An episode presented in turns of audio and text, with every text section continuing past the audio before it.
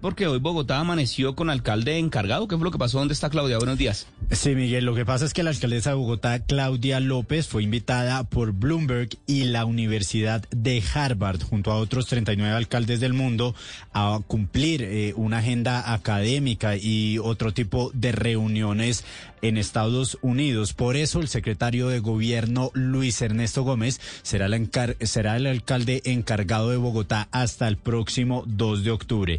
López se reunirá con funcionarios del Departamento de Estado en Estados Unidos, con algunos funcionarios de USAID, que es la agencia de ese país para el desarrollo internacional, y también sostendrá encuentros académicos y con fundaciones en las ciudades de Nueva York y Washington, por lo que hasta el próximo 2 de octubre, Miguel, entonces Luis Ernesto Gómez será el alcalde encargado de Bogotá.